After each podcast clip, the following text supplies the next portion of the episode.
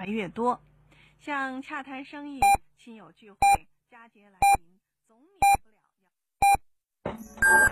要。FM 九九八提醒您，现在是北京时间二十一点整。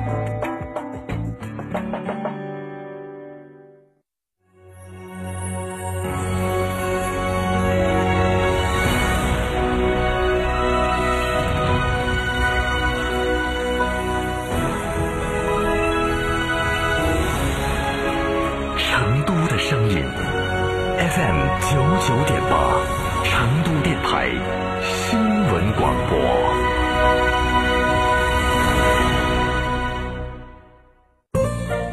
他人有难帮一帮，助人为乐热心肠。外出旅游想一想，良言善行好印象。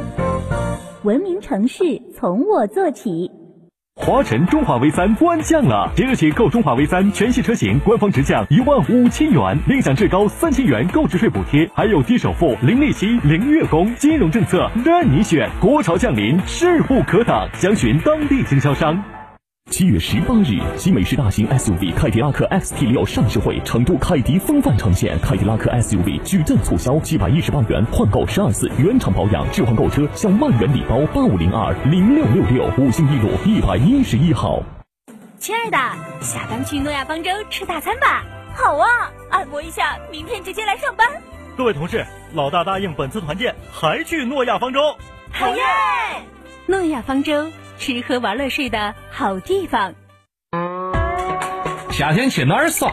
圆窝子酒庄噻。圆窝子酒庄天台山住民宿，还有十年以上的老酒等你喝。圆窝子酒庄电话咨询六幺七八七八八八六幺七八七八八八。圆窝子酒庄，中国名酒庄哦。上汽斯柯达暑期大放价，七座中型 SUV 科迪亚克首付三点七万开回家，至高可享三年零利率，更有八千元置换补贴。更多信息详询成都各授权经销商网点。Scoda。想知道每月的爆款车型吗？想知道在哪家 4S 店能享受到上帝式的服务吗？想知道哪家 4S 店的销售顾问最专业，颜值水平最高吗？欢迎锁定每天下午十六点三十分《车天下》栏目，我们将为您推荐每月最畅销车型以及服务最好、颜值最高的 4S 店，敬请关注。深入车市，九九八快讯。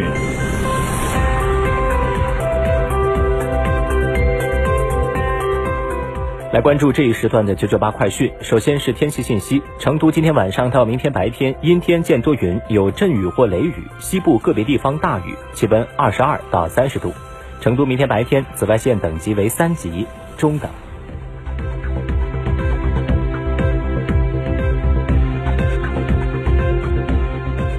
来看国内新闻，记者二十六号从公安部获悉，在公安部统一部署指挥下，全国二十七个省区市开展集中收网行动，成功侦破特大项境外贩卖银行卡和企业对公账户案，抓获涉案犯罪嫌疑人六百三十一名，缴获银行卡一万一千二百二十张，企业对公账户一千八百八十六个，查扣一大批手机卡、U 盾、公章等涉案物品。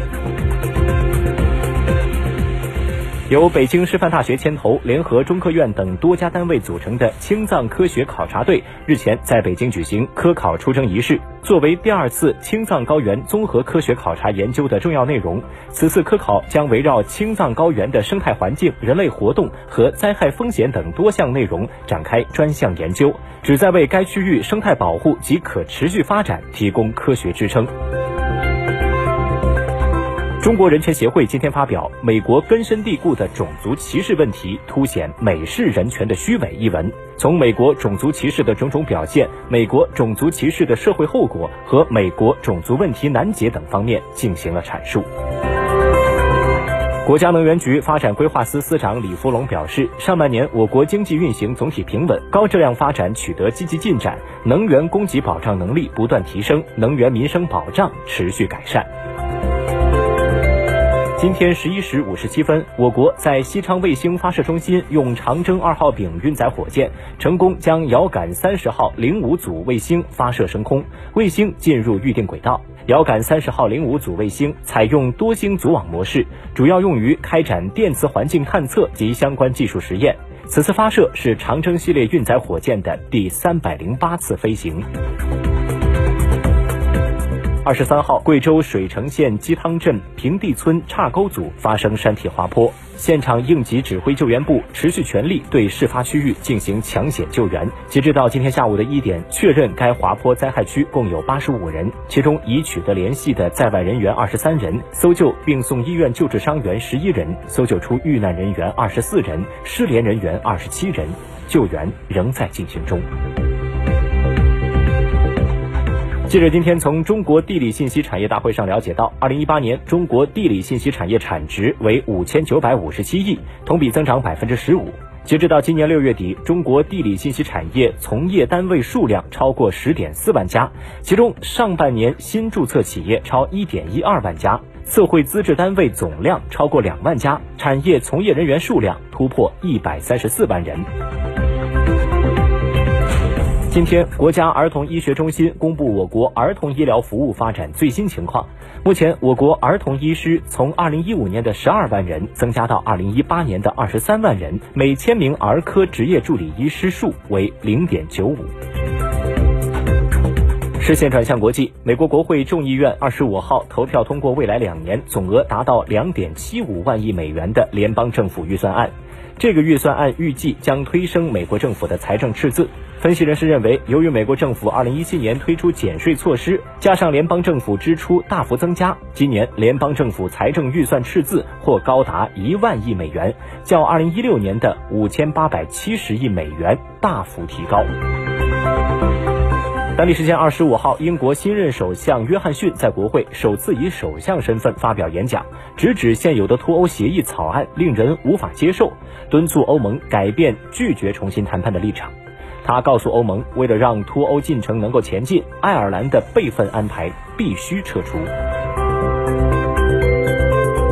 当地时间周四，土耳其央行将一周回购利率下调四百二十五个基点，从百分之二十四下调至百分之十九点七五，力度远超市场预期。土耳其央行去年九月份以来一直把这项关键利率维持在百分之二十四不变。土耳其总统埃尔多安一直抱怨说，高企的利率推高了通胀，而不是遏制通胀，因此利率需要迅速的下降。为此，埃尔多安在七月六号突然解除了坚持不降息的行长谢延卡亚的职务，由副行长乌伊萨尔接任。另外，本月十八号。韩国央行决定将基准利率从百分之一点七五下调至百分之一点五。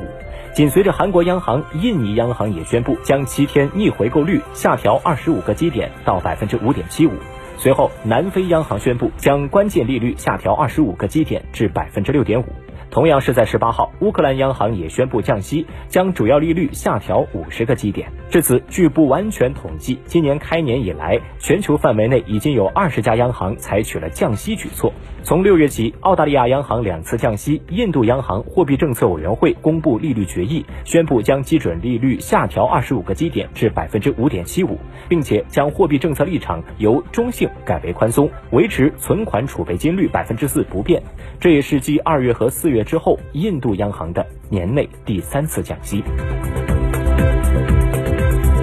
二十五号，美国司法部发布声明宣布，美国联邦政府将恢复执行死刑。联邦政府上一次执行死刑还是在2003年。美国司法部表示，按照计划，将有五名罪犯被安排位于印第安纳州特雷霍特监狱执行死刑。